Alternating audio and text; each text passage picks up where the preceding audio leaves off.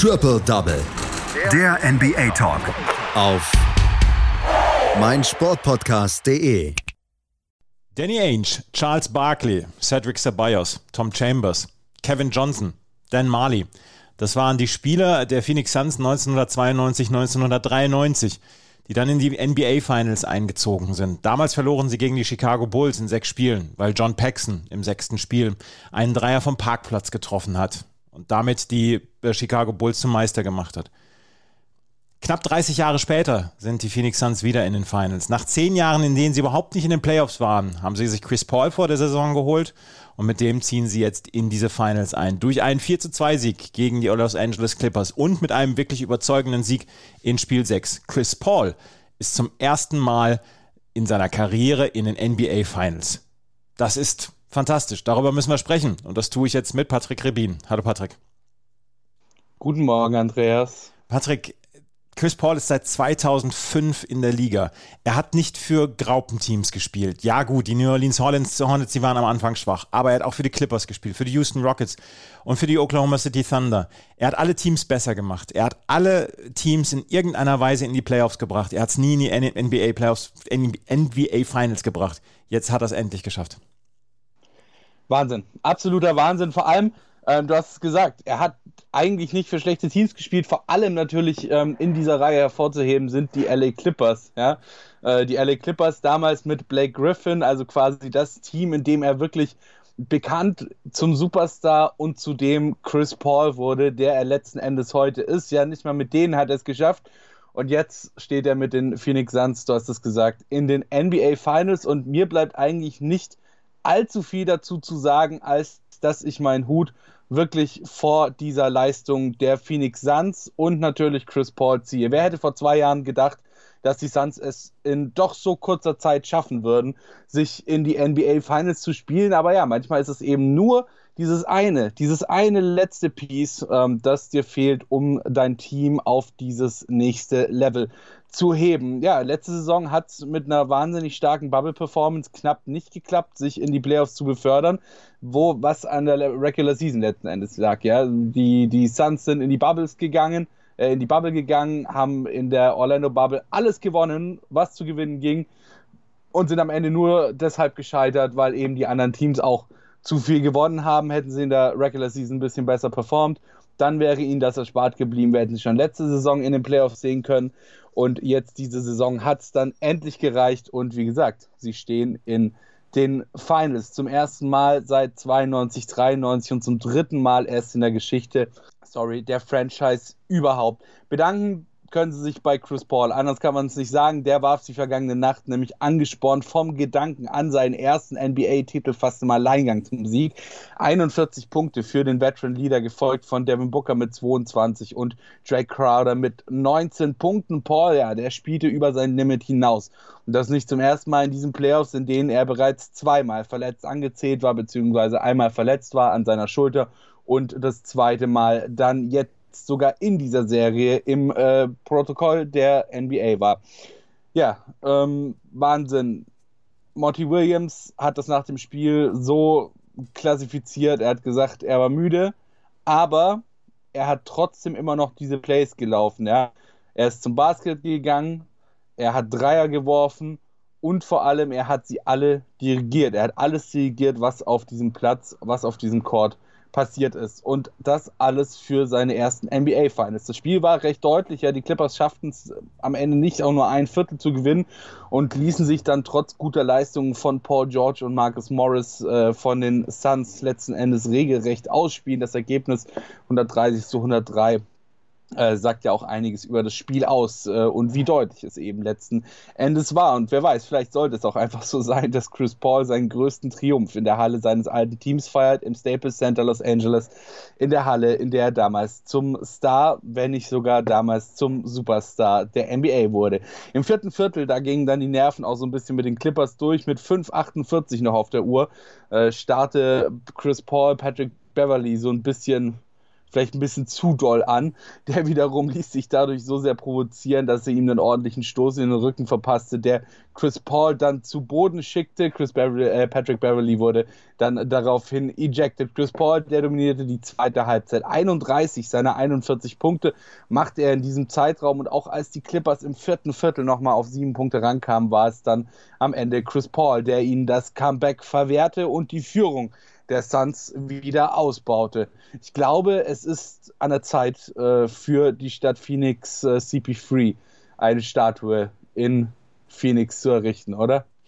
Ja, weiß ich noch nicht so richtig. Ähm, Chris Paul ist ja auch ein, einer dieser Spieler, die du in deinem eigenen Team total liebst, die du respektierst, weil er einfach über 16 Jahre lang schon Leistungen gebracht hat und äh, er unter den besten Point Guards der Geschichte ist, aber er kann auch wirklich ätzend sein. Es gab zwei Szenen aus der letzten Nacht, du hast es gerade eben gesagt, Patrick Beverly ist ejected worden, nachdem es dann ein bisschen Trash-Talk gab. Gut, Patrick Beverly ist selber kein Kind von Traurigkeit, von daher, der wird das abkönnen, hat sich in dieser, ähm, in dieser Phase dann allerdings ein bisschen provozieren lassen, hat, ähm, hat Chris Paul geschubst und ist dann ejected worden. Aber es gab dann auch eine Situation mit ähm, dem Marcus Cousins, wo die Marcus Cousins unter dem Korb den Rebound holt, vielleicht seinen Ellbogen ein bisschen zu weit ausholt, aber Chris Paul nicht wirklich richtig trifft und Chris Paul fliegt fliegt durch die halbe Halle. Es ist immer so ein bisschen, ja, auch der Vorwurf an ihn ja auch gewesen, dass er floppt, dass er schwalbt, wie man im Deutschen sagen würde, und ähm, dass ihm das so ein bisschen die Legacy versauen würde. Was sagst du zu diesen Szenen?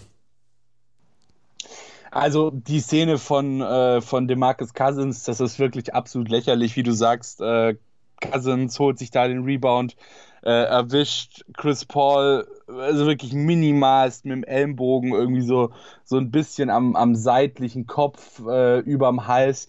Also das ist wirklich, das ist wie wenn du durch die Stadt läufst und halt einer an dir vorbeiläuft, der ein Kopf größer ist als du äh, und dich so ein bisschen streift mit seinem Ellenbogen. So ungefähr war das von der Intensität her auf dem Video. Äh, und Chris Paul fliegt da einmal durch die, durch die halbe Halle und verlangt, dass, dass, äh, dass Boogie Cousins dafür ejected wird. Also das ist wirklich lächerlich gewesen, die Aktion.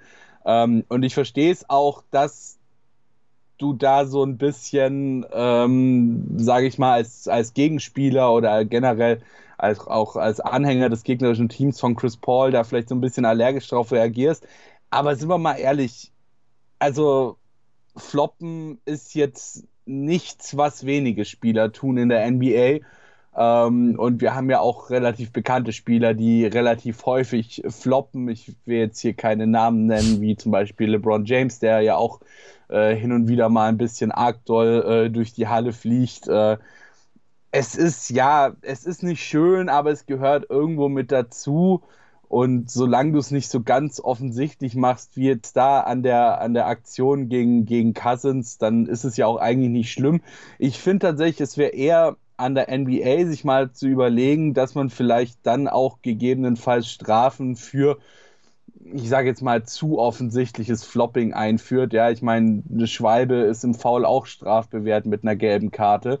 Ähm, und das wäre ja zum Beispiel auch eine Möglichkeit, äh, vielleicht erstmal anfangen zu gucken, wenn es dann auf zu offensichtliches Flopping ein Foul gibt, ein einfaches, ob es dann vielleicht schon besser wird und sonst, wenn auch das nicht hilft, kannst du ja auch noch ein, was weiß ich, technisches zum Beispiel auspacken für Flopping oder so.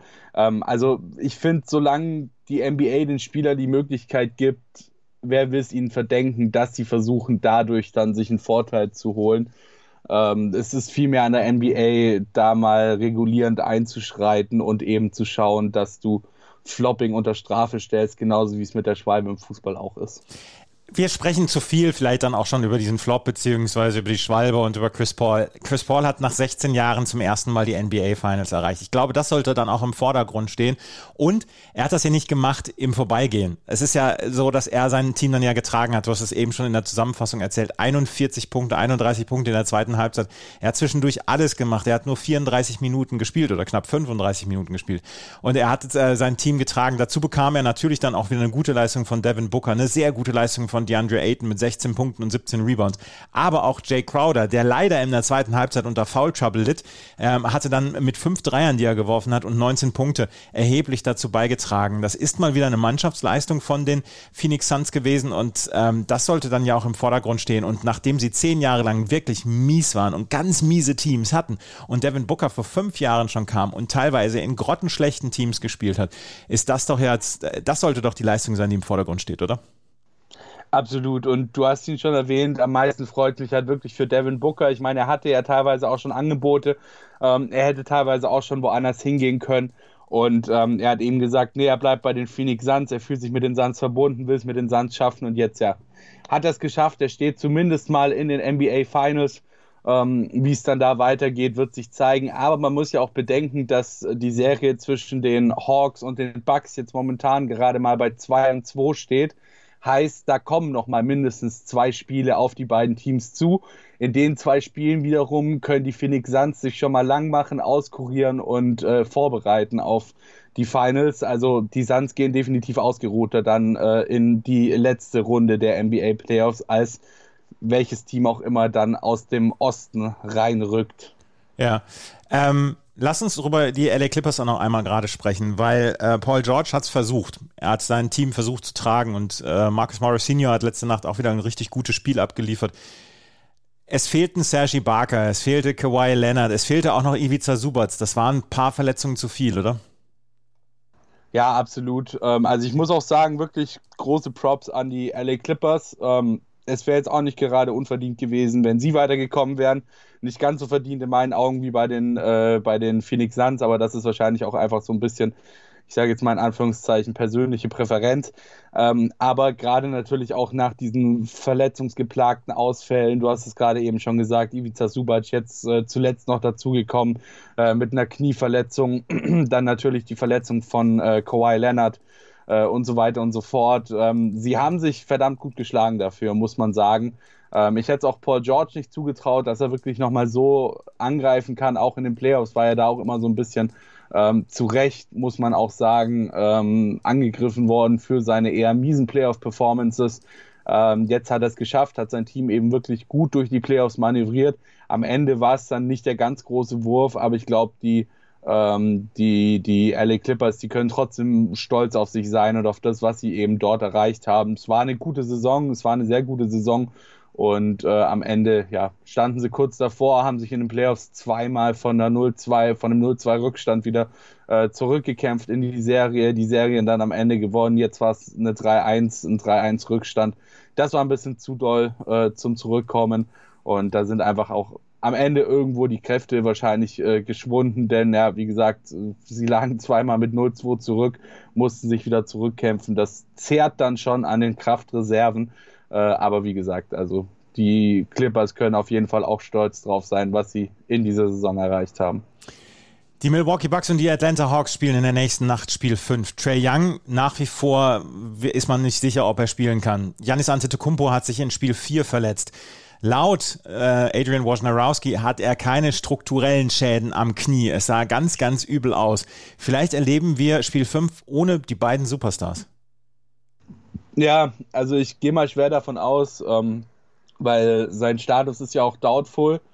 Also das ist ja quasi so diese eine Stufe vor out, ja. Ähm, und eben nicht zum Beispiel probable, was nochmal ein bisschen besser wäre als doubtful.